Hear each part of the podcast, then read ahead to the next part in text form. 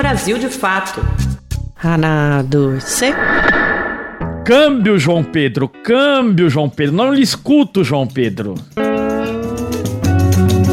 Então, para alegria de João Pedro, estamos prontos cinco minutos antes para começar, João. Ah, ótimo. Aê. Agora sim. Ótimo, Perfeito. Tá. O toque da Letícia aqui agora agradece, viu, professor? Acho que os 40 anos inspiraram o João Pedro. Vamos ter, vamos celebrar aqui toda quarta-feira que hoje ele está inspiradíssimo. Tá, tá dando aula. O profe... Anotou, camarada Igor?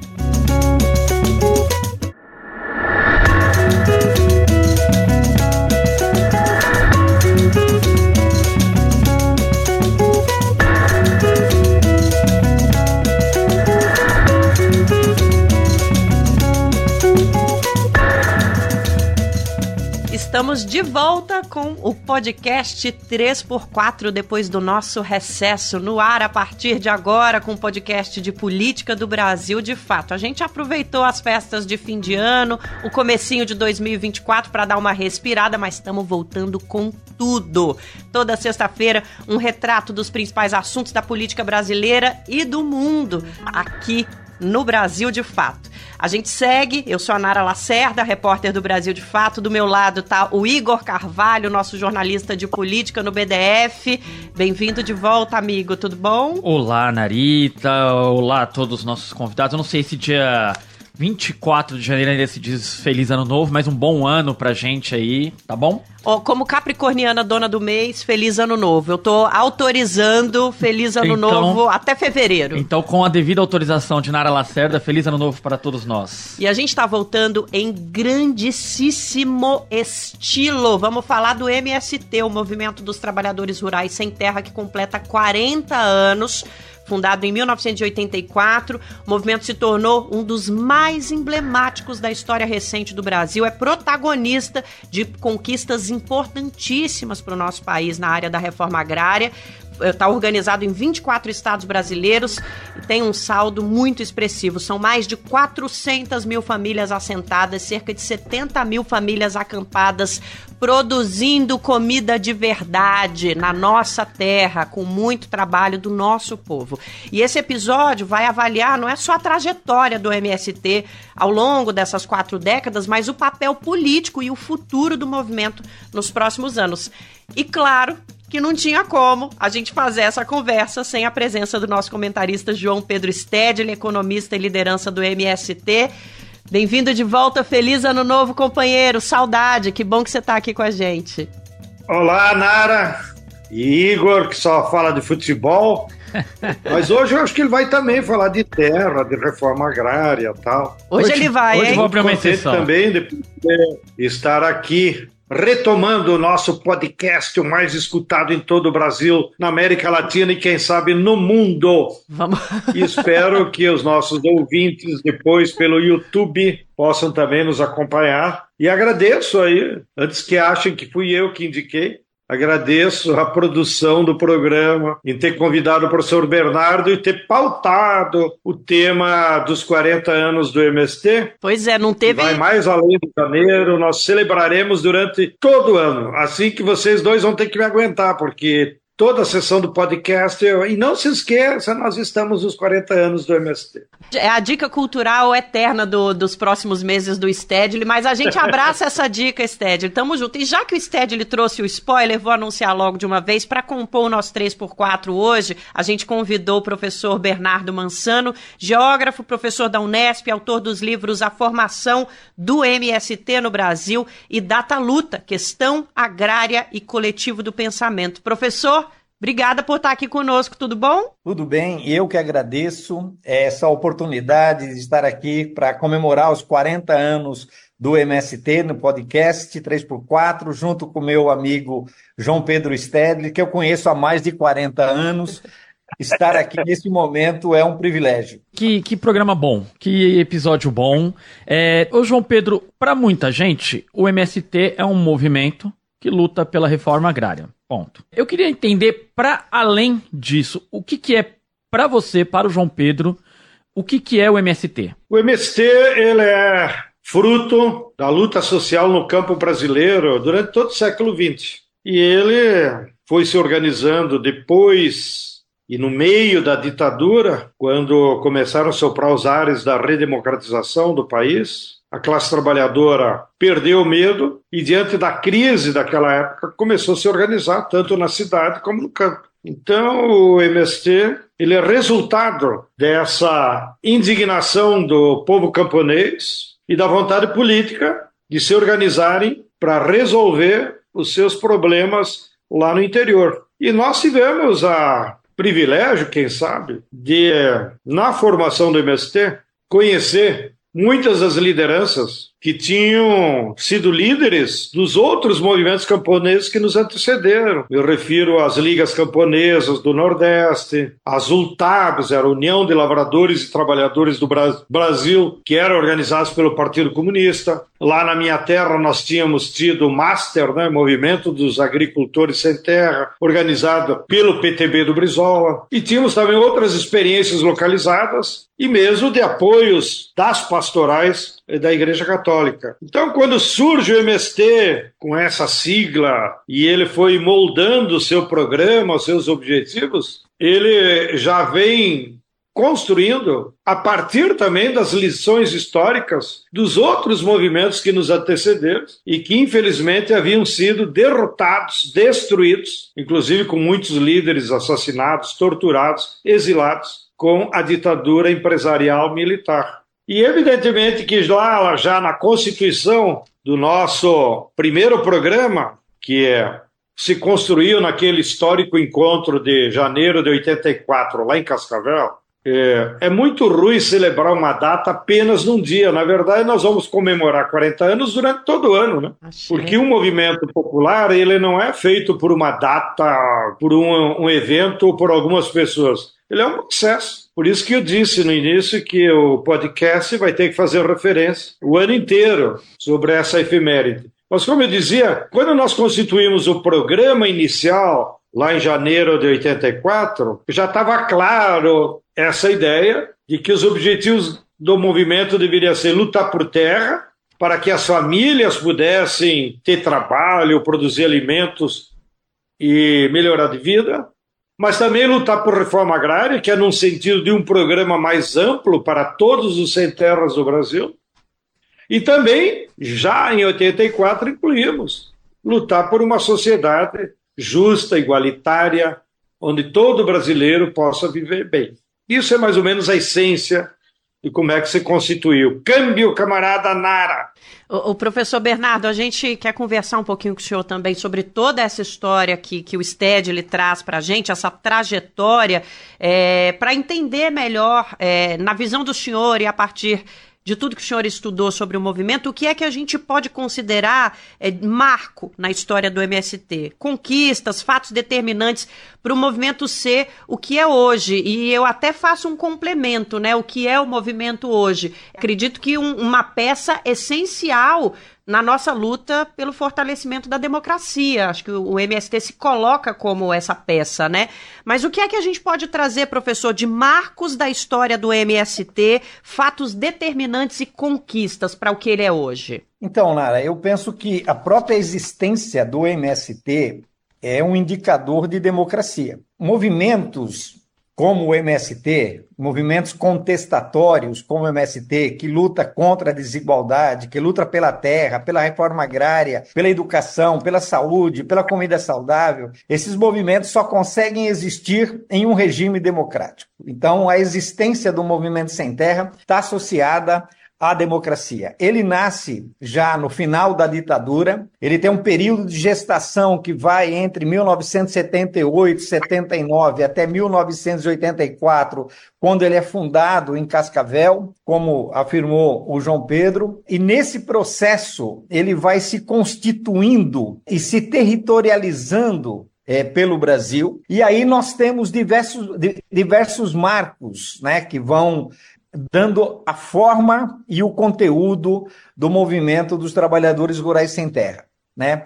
Eu acho que um, a, a fundação do movimento sem terra é resultado de todo esse processo que se acumulou e que foi formando o MST em diversos estados. Um segundo marco que eu acho importante é quando, a partir do primeiro encontro ou do primeiro congresso em 85, o MST decide ir para o Nordeste, depois para o Centro-Oeste, depois para o Norte, para se transformar em um movimento nacional.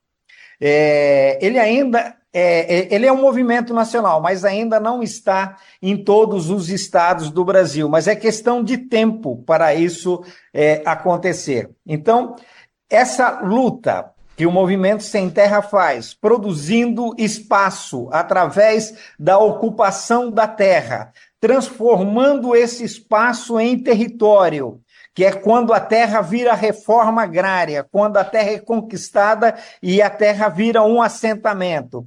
Produzindo alimento, produzindo a educação, produzindo a saúde, gerando o trabalho, multiplicando todo esse processo. Ou seja, e isso sendo feito por um conjunto, por dezenas, centenas, milhares, centenas de milhares de pessoas é um processo único. E por essa razão, o Movimento Sem Terra é tão admirado hoje no mundo todo. João Pedro, queria, se puder, dividir aqui com os nossos ouvintes a história, ainda sobre a fundação do MST, a história da ocupação da, da fazenda da área ali de Anoni, em Sarandi. O que, que você se recorda desse episódio? Nós fizemos uma, uma entrevista com o Isaías Vedovato, que ali na região ainda reside. Ele contou um episódio, inclusive ali, uma anedota engraçada. Ele falou que um dia antes dessa ocupação houve uma reunião informal numa festa ali em Ronda Alta. O que, que você lembra dessas histórias, João Pedro? O Igor, para que os nossos ouvintes tenham uma visão. É, na verdade, o MST ele foi se constituindo, como já o professor Bernardo começou a comentar, pela eclosão de diversas ocupações de terra por camponeses ao longo de todo o território. Isso aconteceu entre 79 e 84. Então nós tivemos cinco anos aí de luta e que ao mesmo tempo foi se gestando a ideia de ser um movimento. É claro que aquelas ocupações elas eram determinadas pela necessidade objetiva que as famílias sem terra diante da crise capitalista que tinha diminuído o emprego na cidade e diante das más notícias que chegavam dos que tinham ido colonizar a Amazônia, resolveram lutar por terra onde viviam. Lá no Rio Grande do Sul, as duas primeiras fazendas que foram ocupadas nesse processo foi a Granja Macali e, a e depois, alguns meses depois, a Granja Brilhante. Então, a primeira, a Granja Macali, foi dia 7 de setembro de 1979, é, que até foi escolhida essa data porque se imaginava que as forças da repressão, e lembre-se, nós estávamos ainda na ditadura, estavam envolvidas com os desfiles, com aquelas atividades, e sempre, depois dos desfiles, eles ganham dois, três dias de folga. Foi justamente isso que aconteceu. A polícia só apareceu lá na ocupação uma semana depois. E como nós tínhamos jornalistas amigos lá no Rio Grande, como vocês, assim, imediatamente eles repercutiram a notícia da ocupação que causou pandemônio, né? Em plena ditadura, 200 famílias ocupam uma fazenda lá na região Sarandi. Então, os jornalistas amigos acabaram dando uma relevância muito grande, o fato ficou conhecido em todo o Estado, e isso serviu também como proteção, porque o governo do Estado, diante da repercussão na imprensa e na sociedade, não teve condições políticas de imediatamente ir lá e despejar. Então, na verdade, é, na semana depois, quando chegaram, que lá se chama brigada, né? quando chegou a, a força pública, já vinha acompanhada do secretário da Agricultura e já numa tentativa de negociar uma saída, mais do que reprimido. Bem, assim aconteceu em muitos estados. Depois, a fazenda que você se refere, que o Brasil de fato fez uma bela reportagem, a Fazenda Anoni, é, foi só lá em 1985. Foi depois que o MST já estava constituído. Então, notem, houve várias lutas que pipocaram, claro, de forma organizada, em geral. É, as pastorais sociais nos ajudavam, os sindicatos combativos, tanto do interior como da cidade. E aí, a novidade do encontro de Cascavel é que juntou todos os representantes dessas ocupações e lá então tomamos a decisão de se constituir como um movimento nacional e com esse nome. Porque mesmo lá no Rio Grande do Sul, a imprensa, agora de novo, vocês culpados, agora pelo outro lado, a imprensa burguesa, digamos, nos apelidou de os colonos sem terra. Os colonos sem terra. É, porque colono lá no Rio Grande tem uma. é, é sinônimo dos camponeses que vieram na colonização no início do século. Então também não é pejorativo, mas não, tá, não tem relação com o trabalho agrícola. Né? Ah, quando se constituiu o MST, daí nós saímos de Cascavel com duas missões, né? Territorializar, como disse o Bernardo, vamos ampliar nossas forças né? por todo o Brasil, já agora com a sigla MST, e saímos também com a missão de preparar então o que seria o primeiro congresso para chamar então todas as ocupações. Porque lá em Cascavel devia ter 120 pessoas, 120 dirigentes. Aí nós marcamos para daí um ano, olha a, ousadia. Marcamos o primeiro congresso para janeiro de 85, que se realizou no Teatro Gaíra, que é o melhor teatro do Paraná, lá em Curitiba. E escolhemos o Paraná porque também, coincidentemente, havia um governo democrático como também o, Bernardo fez referência. A existência de um governo democrático, Richa, pai do atual político Richa, Beto Richa, Beto Richa. ele era um sujeito democrático, tinha feito a luta no MDB autêntico contra a ditadura, ele tinha vários secretários de esquerda, e esses secretários, então, criaram as condições objetivas e nos convidaram, não, vamos fazer aqui em Curitiba, nós garantimos o Teatro Guaíra, que é do Estado, garantimos o lugar para vocês posar, e de fato ficamos posando durante cinco dias é, no centro de exposições do governo, em condições como é os acampamentos, e foi muito bom. Então a Anoni, ela é resultado desse primeiro esforço aí como MST. Então, lá no Rio Grande, a Noni era um, também um, um, símbolo da luta, porque era um grande latifúndio de 10 mil hectares, que estava lá, é, parado, subjúdice. Havia, inclusive, um acampamento permanente da Brigada Militar na sede da Fazenda. Ó. Tal a promiscuidade do governo, das forças policiais, com o fazendeiro, né? Você imagine, eles ficaram lá mais de cinco anos, acampados na sede da Fazenda, é, para proteger os interesses do latifundiário. Por isso que exigiu também mais esforço. A, a, ocupação da Anoni também ganhou relevância, porque nós ocupamos a Fazenda Anoni com 1.500 famílias, 7 mil pessoas, cadastrada no caderno, escrita à mão. Então, o, o pelotão da polícia que estava na sede da Fazenda, quando viu todo aquele movimento e tal, então você que está querendo fatos folclóricos, ele saiu lá do acampamento deles, que eles moravam nas casas da fazenda, vieram até a estrada e se assustaram com tanta gente. E aí o que eles fizeram, Igor? Divirta-se. Foi organizar o trânsito. Perfeito. Perfeito. Para os caminhões por aqui, as caminhonetes por aqui, carro pequeno por lá. E, inclusive, interromperam o tráfego normal, porque era uma, cidade, uma rodovia estadual que tinha, inclusive, linha de ônibus que passava por lá.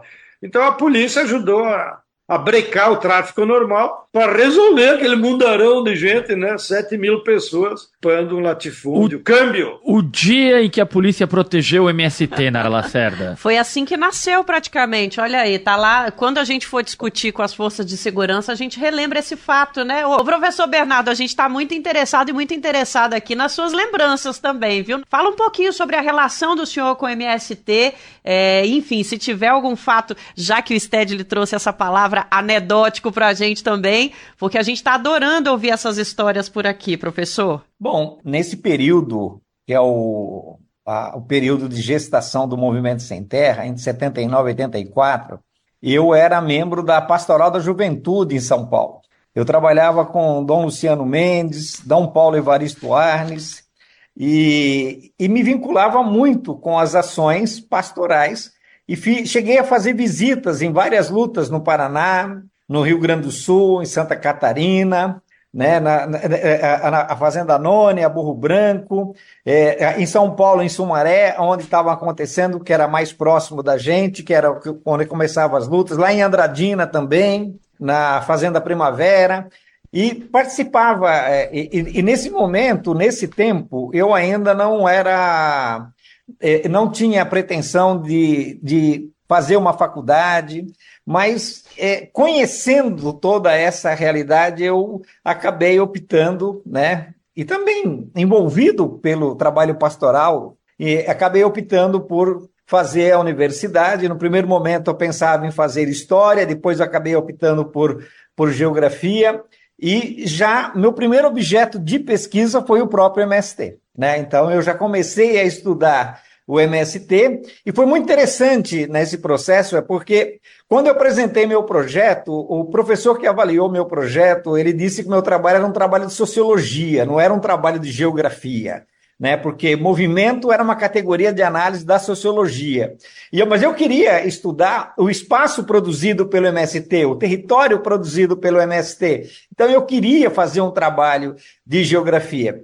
Tive o apoio do professor Ariovaldo Umbelino de Oliveira, do Departamento de Geografia da USP, que foi meu orientador na graduação, no mestrado e no doutorado, onde eu estudei na graduação Sumaré, depois, no mestrado, o MST no estado de São Paulo. Me lembro até de uma assembleia, o um encontro da direção nacional do MST, acho que em Piracicaba, se eu não me engano, quando eu, eu, pela primeira vez conheci os membros da direção nacional do MST, já estava fazendo meu mestrado, entrevistando as pessoas.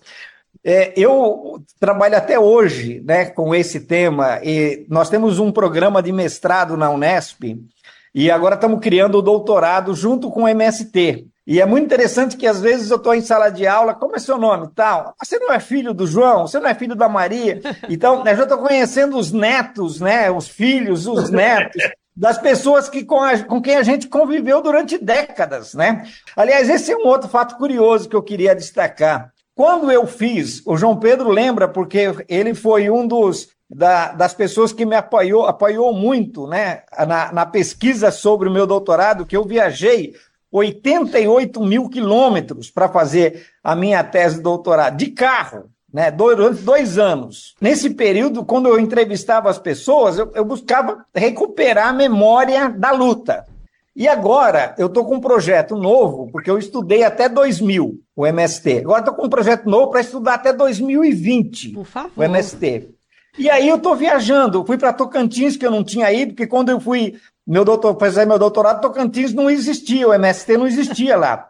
Então agora eu estou fazendo Ceará, estou fazendo Pernambuco, estou fazendo Maranhão, e aí estou discutindo com, as, com várias pessoas, né, para recuperar esses 20 anos. Só que não é mais uma entrevista como aquela da década de 90. Agora eu faço uma pergunta, eles vão discutir teoricamente a questão agrária comigo. Os entrevistados e as entrevistadas têm um nível de conhecimento das lideranças do movimento, têm um nível de conhecimento que às vezes eu tenho que forçar a barra para buscar pela memória, porque eles querem discutir ciência. Isso é um fato que me chamou muito a atenção nesse processo. Que interessante. Se pudesse, a gente só falava disso, né, Igor? Lembranças. É, é, João Pedro, eu, o MST, com o passar do tempo, se tornou naturalmente um antagonista ao agronegócio no Brasil. Porém, esse setor ele se modificou ali entre os anos 80, 90 para o que ele é hoje. Eles formam uma, uma força importante dentro do Congresso Nacional, investem muito em publicidade, comunicação na, na televisão, nas redes sociais. Como o movimento amadureceu a relação com o agronegócio? O que, que distingue o agronegócio e a relação do movimento com esse setor das décadas de 80 e 90 para hoje? Bem, lá no início do movimento, em termos de concepção é, do movimento e da luta em si, nós fomos influenciados pela versão da luta pela reforma agrária de toda a América Latina, que nasceu na luta lá do México, com Emiliano Zapata. Aquela expressão terra para quem nela trabalha, em espanhol, é uma consigna do Emiliano Zapata que sintetizava o programa dos camponeses mexicanos. Nós queremos terra para quem nela trabalha. Esse era o programa da reforma agrária deles que eles chamaram lá como programa Plan Ayala. Então a nossa luta aqui teve essa influência. E nós lutávamos então por terra. E a nossa luta principal era contra o grande latifúndio. E latifúndio aqui como sinônimo de grande propriedade. E priorizávamos a ocupação desses latifúndios, claro, fazendo avaliação política da correlação de forças, percebendo quais eram os latifúndios que a própria sociedade local tinha raiva, percebia que eles eram improdutivos, que aquilo lá era um assinte, é, ter tanta terra e não utilizada. Porém, à medida que o movimento foi se desenvolvendo e o capitalismo também foi desenvolvendo suas forças produtivas na agricultura brasileira, nos últimos 20, 30 anos, agora, sobre a égide de um capitalismo financeiro e das empresas transnacionais, que são as que controlam a agricultura brasileira, mudou o cenário da luta de classes no campo. E nós hoje, de uma maneira muito grosseira, na nossa opinião, nós temos três modelos de agricultura. O primeiro modelo é o latifúndio, agora não mais como aquele latifúndio clássico. Nós chamamos de latifúndio predador, como um modelo, ainda que financiado por grandes empresas, pelo capital financeiro, por multinacional. Mas essa forma de espoliar a natureza. Então, é aquele capital que vai lá na Amazônia, vai na fronteira agrícola e se apropria de terra pública, se apropria de terra indígena, se apropria de terra quilombola, que derruba mato. É, então, é um modelo do capital que enriquece com a acumulação primitiva sobre os bens da natureza, que deveriam ser comuns. O segundo modelo do capital que você se referiu é o agronegócio. O agronegócio é a proposta do atual estágio do capitalismo que organiza grandes fazendas com alta tecnologia, mecanização, sementes transgênicas, agrotóxicos, agroquímicos e produz commodities para exportação. Expulsa mão de obra. Então é um modelo do capital que produz muito, produz riqueza, porém essa riqueza é apropriada de maneira concentrada, não desenvolve a região e não emprega as pessoas. E pior, a agressão da natureza é feita de uma maneira muito mais sofisticada, que é o uso do agrotóxico. Então, os agrotóxicos, eles matam a biodiversidade muito mais do que as queimadas. Mas isso ninguém vê. O agrotóxico contamina as águas, o agrotóxico vai lá nos produtos alimentícios. Então, a reforma agrária agora, ou a luta pela reforma agrária, não só do MST, mas a luta em geral do povo brasileiro, é para nós substituirmos esses dois modelos por um outro modelo. Um modelo que seja sustentável, um modelo que produza alimentos saudáveis, um modelo baseado na agroecologia. E por isso a luta pela reforma agrária é tão dura, porque agora não se trata mais de lutar contra um ou outro latifúndio, o governo vai lá, desapropria e pronto, resolveu o conflito. Agora, no cerne da luta de classes está a disputa. Qual é o modelo de agricultura que nós queremos para o futuro? Qual é o modelo de agricultura que atende às necessidades de toda a sociedade brasileira e não apenas dos camponeses pobres? E foi aí que nós construímos, então, um novo conceito, que nós chamamos agora de reforma agrária popular, para se contrapor àquela ideia genérica da reforma agrária clássica, que era só desapropriar e entregar terra para pobres. Então, a reforma agrária popular ela se baseia em outros paradigmas, cuja essência é essa: produzir alimentos para todo o povo brasileiro, produzir riqueza para todo o povo brasileiro e utilizar a agroecologia como uma forma de defender a natureza, preservar o meio ambiente e combater as mudanças climáticas. Anotou, camarada Igor? Câmbio, João Pedro. Excelente, espetacular. Acho que os 40 anos inspiraram. João Pedro tá inspiradíssimo tá, na Tá dando aula. O profe... Aliás, o professor Bernardo e o Estélio estão dando uma aula pra gente aqui. É impressionante como 40 anos parece uma coisa distante do nosso tempo, mas quando a gente começa a falar sobre esses 40 anos, a gente vê que a gente luta contra é, as mesmas questões, mas com elementos diferentes, né? Muito interessante como o MST se atualiza também. Stedley, obrigada, viu, por essa resposta. Quer ouvir mais um folclore, Nara? Agora, por favor. Sobre o tempo na história. Traga um folclore. Uns 10 anos depois da Revolução Chinesa, que foi a maior revolução social da história da humanidade, né? Porque envolveu mais de um bilhão de pessoas. Lá pelo ano 59, o principal intelectual orgânico, assim, da Revolução, o Bernardo deles, se chamava Enlai. Aí o Xu Enlai foi a Paris, porque era um cara letrado, intelectual. Aí deu uma entrevista para os jornalistas. Sempre jornalista entra na história. Não sei porque eles existem, João Aí o jornalista perguntou: Bem, já se passaram 10 anos da Revolução, isso era lá por 59. Afinal, vocês começaram a Grande Marcha em 1934. Então lá vão os 40 anos, né? Por isso que me lembrei da tua expressão. Passados esses 40, 50 anos, professor Schoenlein, qual é a análise que você faz da Revolução Chinesa? Aí ele deu aquela risadinha de oriental e disse: Camaradas, nós ainda não conseguimos digerir quais são as lições da Revolução Chinesa. Nós ainda estamos procurando interpretar quais foram as lições da Revolução Francesa de 1789. e seguimos então, a tentando. história é assim, ela não se mede em anos. Ela se mede por processos de mudanças que vai acontecendo na sociedade. Enquanto isso, a gente tenta aprender algumas lições. Vamos para um rápido intervalo, porque a gente tem um recado para você.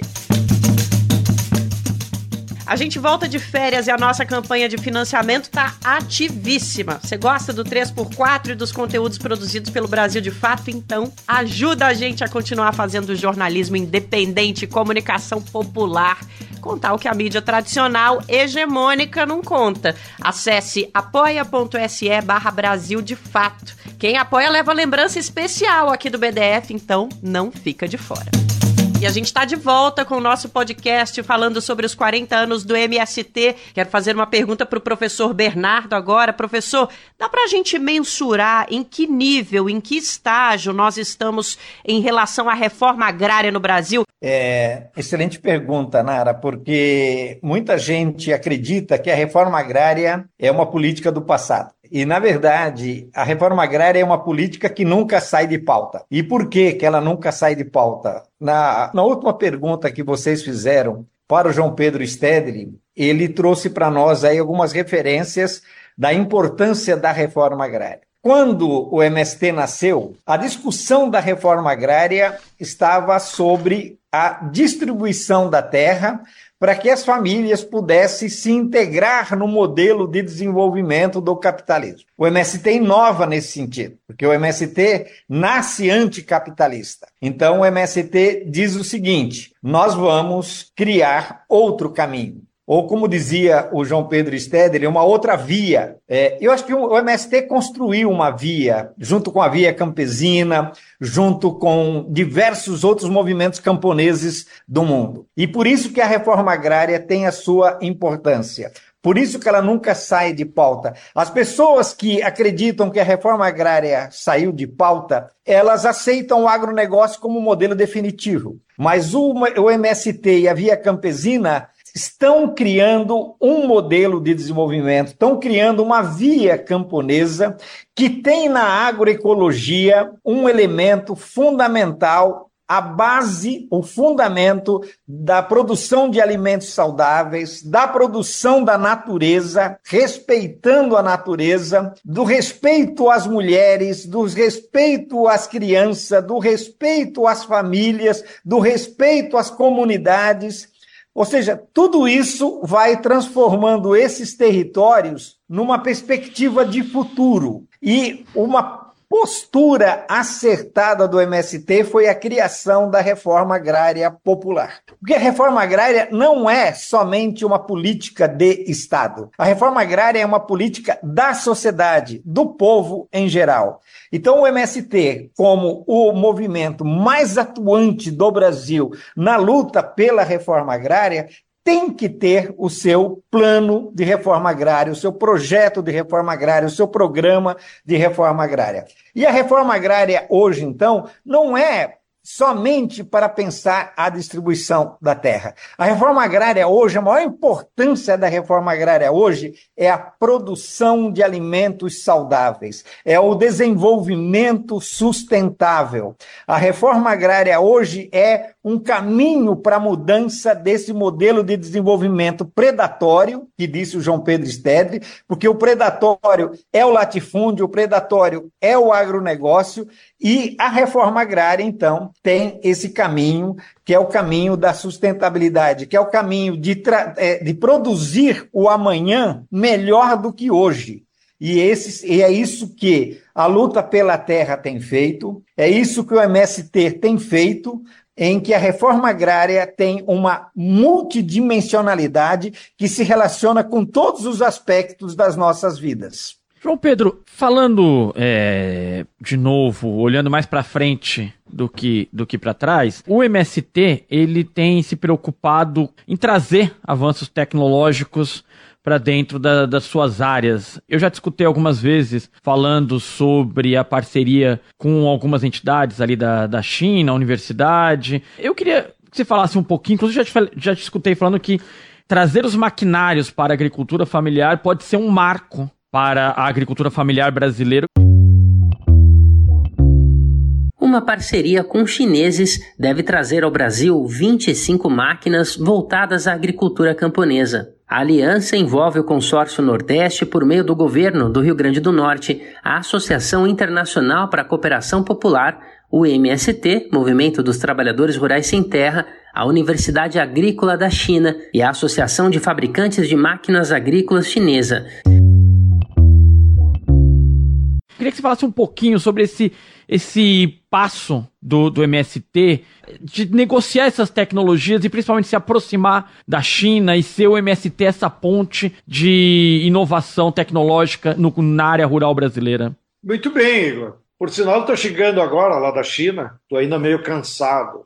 Mas nós temos lá na China uma brigada de militantes, pesquisadores, professores, que foram para lá acolhidos inclusive pela Universidade da Agricultura da China e por outras entidades, e foram com a missão de pesquisar que qual foi o avanço que a China teve na agricultura. Como a China tirou o seu povo da pobreza. Por que, que nenhum chinês passa fome? Afinal, a China tem 1 bilhão e 400 milhões de habitantes. É um país basicamente camponês. O Partido Comunista é um partido formado por camponeses, dirigido pelos camponeses, e eles deram esse enorme salto nas últimas três décadas. E a principal síntese do aprendizado que nós conseguimos colher lá e que trouxemos para cá é que lá, como eles fizeram uma reforma agrária radical de 1949 a 52, eles distribuíram toda a terra. Lá nem tinha o conceito de latifúndio, porque em muitas regiões era ainda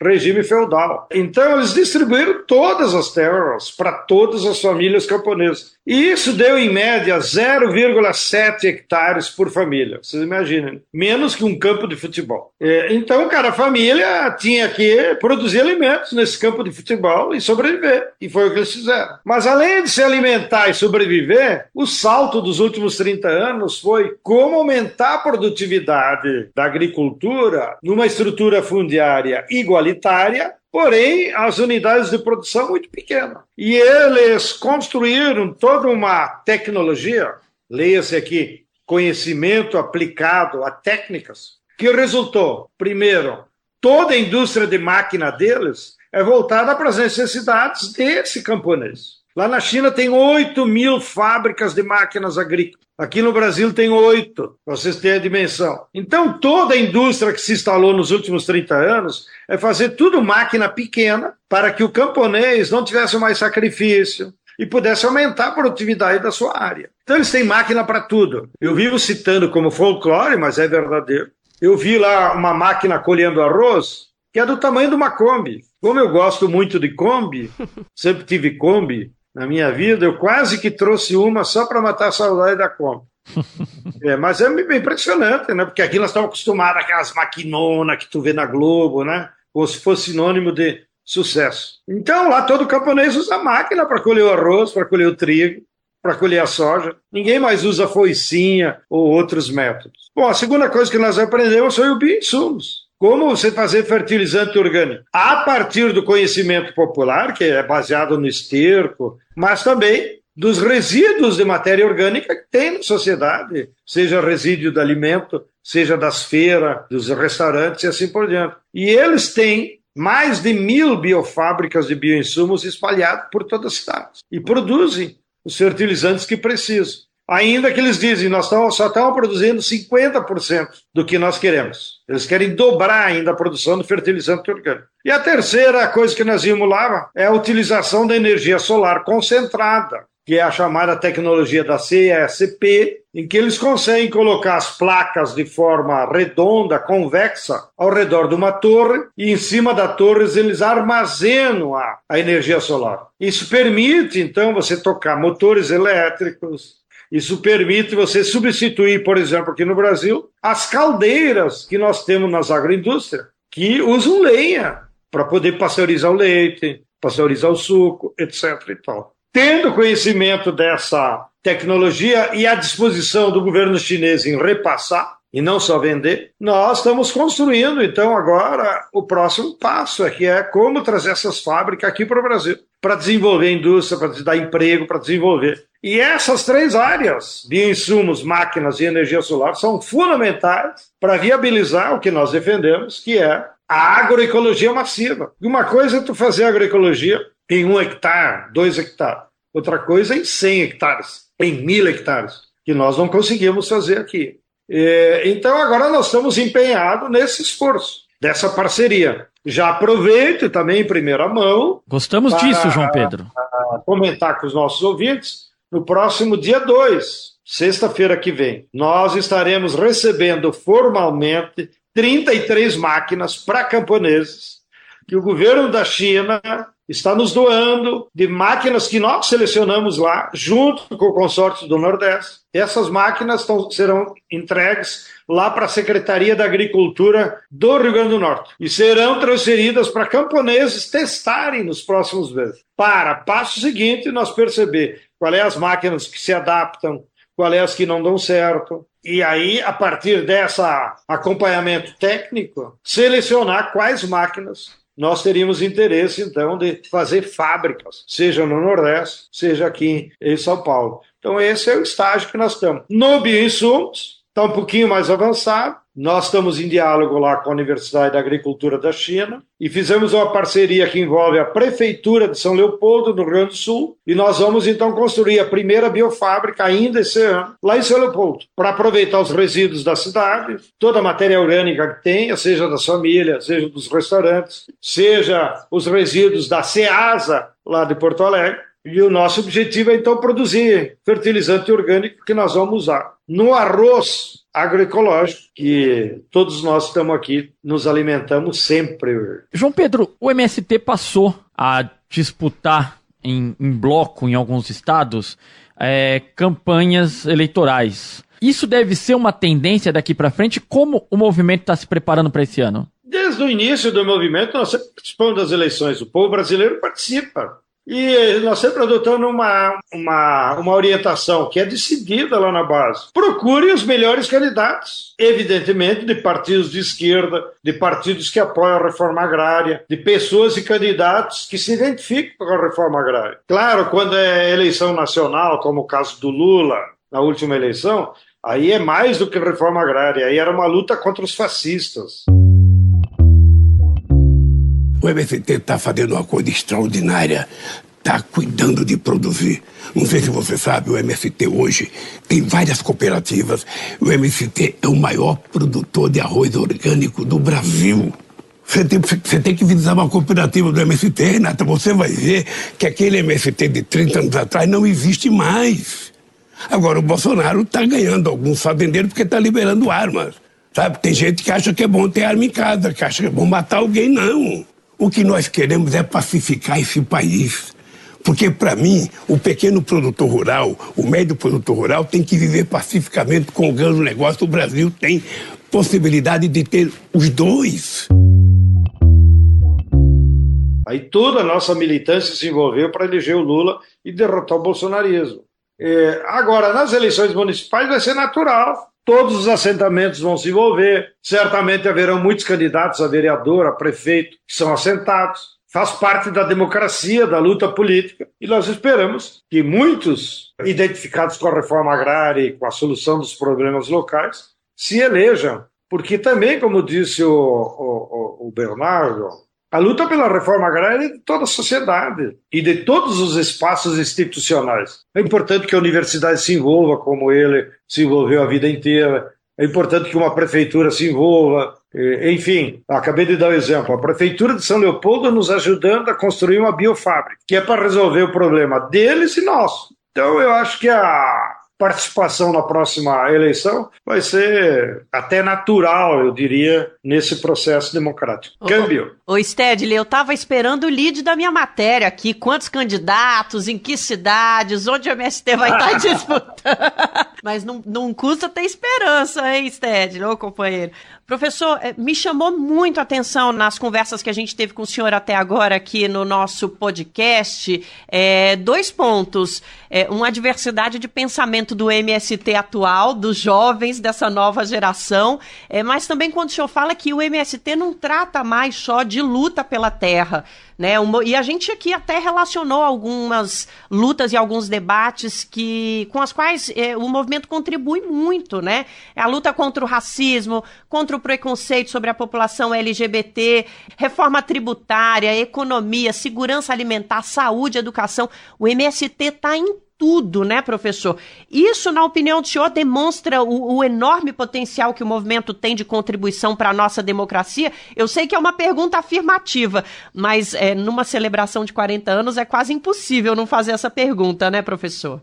É mais do que uma afirmação que você está fazendo, é da natureza do MST. Por quê? Lembra que eu disse que quando eu prestei meu mestrado, o professor é, disse que eu deveria ir para sociologia, porque o MST é um movimento social. Sim. Eu defendi a minha tese de doutorado dizendo que o MST é um movimento socioterritorial. Ele é mais que um movimento social. É, o que, que significa? Se nós entendermos que o MST luta pela terra, nós ficamos numa dimensão das lutas do MST. O MST luta pelo território. E a terra é uma dimensão do território. O território contém todas as dimensões do desenvolvimento. Então, ele contém a comida, ele contém os sonhos, ele contém a educação, ele contém a saúde. É, todas essas dimensões estão contidas. Por isso, eu agora, dia 21 de fevereiro, vou fazer o meu exame de professor titular da Unesp. E o tema da minha aula é a teoria dos movimentos socioterritoriais, onde eu tento exatamente mostrar isso, porque o MST foi o meu melhor laboratório na minha pesquisa.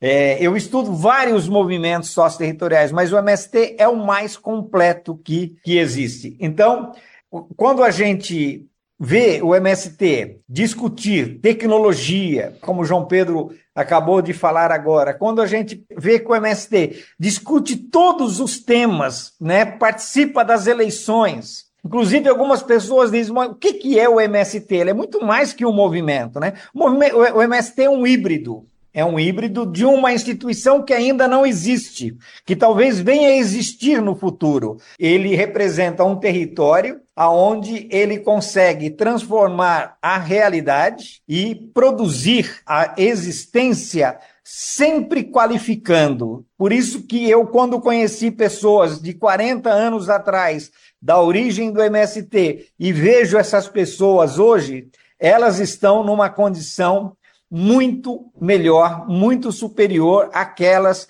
que a gente conheceu na década de 70, 80, 90, onde nós vivíamos uma situação de miséria terrível. E hoje, quando você vai nos assentamentos, quando você vai em todos os territórios, você vê o quanto que essas pessoas são importantes para garantir a soberania alimentar do Brasil. Professor, para a gente encerrar a nossa conversa hoje, eu quero trazer esse olhar que ao mesmo tempo é externo e interno que o senhor traz, ao mesmo tempo é acadêmico e da experiência que o senhor traz fazer uma pergunta bem direta. Não sei se vou colocá-lo numa saia justa, mas gostaria. A gente quer incentivar que vocês tragam do fundo do coração a experiência, a experiência de alma. Qual é a cara do MST hoje, 40 anos depois da fundação, na opinião do senhor? A cara do MST está expressa nas fotografias, está expressa nas paisagens que a gente vê sobre os territórios. A cara do MST é a cara da diversidade, é a cara da inclusão. A cara do MST é a cara da participação, da transformação, da superação. Essa é a cara do MST. Ou seja, de todas as instituições que eu conheço, é, a instituição que tem mais promovido mudanças é o MST. Os partidos não conseguem fazer isso nessa velocidade, né? as igrejas não conseguem fazer, as empresas não conseguem fazer. A gente vê, quando você acompanha, por exemplo, uma ocupação da, de terra, em que você encontra as famílias naquela condição, e hoje, quando você visita os assentamentos, Essas pessoas continuam pobres, mas muito melhor do que elas viviam. Elas têm moradia, elas têm trabalho, elas têm comida, elas têm educação, elas têm saúde, e elas têm tudo isso por uma única razão, porque elas têm território, que é onde elas se realizam. Esse... Essa é a minha perspectiva, Nara. Excelente maneira da gente finalizar essa reflexão. Chegou aquele momento, as dicas culturais do podcast 3x4 com a gente aqui na nossa bancada, mas também com as dicas culturais muito é, é, mais interessantes que as nossas, provavelmente, dos nossos convidados. Então vamos lá, vamos começar pelo professor Bernardo. O que, que o senhor trouxe de dica cultural, recomendação de arte e cultura para a gente hoje, professor? É, duas sugestões, uma de um filme e uma de um livro. Uh, o filme é Sisu, é um filme que se passa na Segunda Guerra Mundial, no fim da Segunda Guerra Mundial, é, na Finlândia, com um militar do exército finlandês que se encontra com, com, um grupo de nazistas que estão voltando também em direção à Noruega, e ele começa a lutar contra esses nazistas. O que é muito interessante, além de toda a trama que está envolvida no filme, é o próprio sentido da palavra Sisu, que o, o sentido da palavra Sisu eles mesmos falam que não tem tradução, mas é aquela coisa que existe, que está além da esperança, né? Ou seja, quando tudo está perdido, você encontra condições, você encontra forças para poder seguir em frente. Então é um filme que vale a pena, traz um, um momento histórico, uma história verdadeira, para ver o, o que, que significa estar além da esperança. E o livro é um livro que acho que já é bastante conhecido, mas eu quero recomendar novamente, que é o Torto Arado, uma obra é, belíssima. É um livro que trata da reforma agrária, da questão agrária brasileira na literatura e deve ser é, uma referência nossa para conhecermos um geógrafo baiano que traz para nós essa contribuição imensa de ler a reforma agrária pela literatura brasileira. Incrível recomendação. E você, senhor Stedley? A dica de livro que eu estou lendo agora é Fé e Fuzil, do Bruno Paes Manso, da editora Todavia. É um livro maravilhoso, uma abordagem sociológica de como é a vida na periferia. Por que, que hoje a hegemonia na periferia em geral ou são as igrejas pentecostais ou é o narcotráfico, as milícias, etc. e tal. Mas não com uma abordagem, como é que eu vou dizer, sectária ou preconceituosa. É uma abordagem sociológica, nos ajuda a entender as mazelas, que o capitalismo está criando na periferia das grandes cidades brasileiras. Fé e Fuzil, grande Bruno Paz Manso, recomendo a todos. E lá na página do MST tem várias dicas, se você está interessado. Tem dez filmes lá sobre o tema da luta pela reforma agrária que vocês podem escolher, porque foram produzidos ao longo dos últimos 20 anos. Um grande abraço a todos e todas. Prazer enorme, Bernardo. Tu tá mais bonitão. Te ver pela telinha. É, ao contrário do Igor, ancião.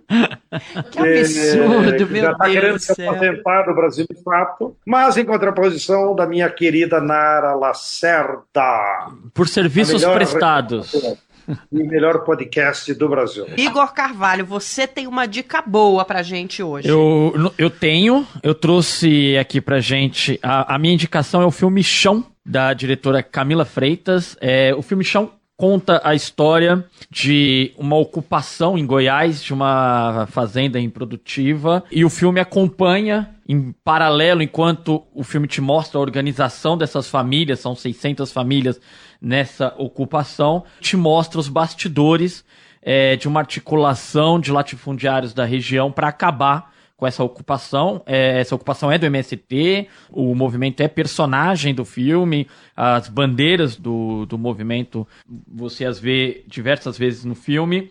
E é muito interessante porque essa articulação dos latifundiários ela passa pela polícia, pelo governo local, pela prefeitura local. Então você percebe o quanto esse levante contra o movimento ali ele é poderoso.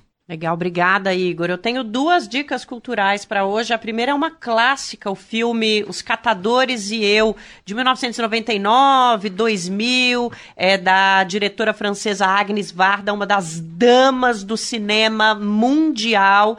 É, e ela traz um filme que foi inspirado nas visitas que ela fazia à feira de legumes e verduras do bairro dela. Ela começou a observar os catadores e as catadoras que viviam da xepa, do resto da comida, e pensou pensou por que não conversar com essas pessoas. A partir daí, com uma gênia do cinema dirigindo e toda essa miscelânea de população e de diversidade nas entrevistas, vocês podem imaginar o que saiu, né? Um filmaço que venceu vários prêmios aí pelo mundo e que fala sobre desigualdade, fala sobre produção de comida, fala sobre segurança alimentar e lembra a gente que esse tipo de desigualdade não é exclusiva da América Latina, não é exclusiva do Sul Global e muito menos do Brasil. E também puxando a sardinha para o nosso lado aqui, Igor, nesta semana estreou uma nova novela das nove, Renascer, que fala sobre a indústria do cacau e fala sobre um ponto polêmico da nossa história história, que é a chegada da vassoura de bruxa no território baiano, que até hoje a gente não entende muito bem o que foi que aconteceu. Mas o Brasil, de fato, também fala de produção de cacau e o MST também produz cacau, viu, Igor? Então é o seguinte, eu convido vocês a procurarem e assistirem o filme Terra Vista, que retrata a luta de um assentamento para recuperar uma área degradada pelo coronelismo no sul da Bahia e produzir cacau. Vai lá na nossa página, digita filme Terra Vista, que você encontra todas as informações. A gente fica por aqui então com as nossas dicas culturais. Queria agradecer muito a presença do professor Bernardo Mansano, geógrafo, professor da Unesp e autor dos livros A Formação do MST no Brasil e Data Luta, questão agrária e coletiva do pensamento. Obrigada, viu, por estar aqui conosco, a gente espera mais oportunidades. Aliás, obrigada por toda a contribuição, até emocional, nesse episódio de 40 anos do MST, viu, professor? Conte comigo, eu estarei sempre atento para que nós possamos estar participando desse podcast 3x4. Valeu, Igor Carvalho. Valeu, valeu, Nara. Obrigado, obrigado, professor. Obrigado, João Pedro. Grande abraço a todos e todas. Abraço. Grande abraço. Obrigada, Stedley. Saudade de ter você aqui no estúdio. Um abraço em todos e boa semana. É isso, a gente se vê na semana que vem. Com essas contribuições, a gente encerra o nosso podcast 3x4 de hoje. Chegando nesse final, lembrando para você que sexta-feira que vem a gente tá de volta agradecendo os nossos convidados. lembrando que se você tem um recado para o 3x4, nosso e-mail é 3x4 brasildefato.com.br e as nossas redes sociais estão abertíssimas para a sua opinião. O 3x4 é apresentado por mim, Nara Lacerda, e pelo meu companheiro de redação, Igor Carvalho. Os nossos comentaristas são João Pedro Stedley e José Genuíno. A direção é de Camila Salmásio, na produção e no roteiro, Letícia Holanda, trilha sonora original de Alejandra Luciane, edição e sonorização, Lua Gatinone. Nosso cinegrafista é o Vitor Shimomura e a identidade visual é de Nazura Santos. No Brasil, de fato, a coordenação de rádio e TV é da Monize Ravena e a direção de jornalismo é da Nina Fidelis. Anion! Até semana que vem.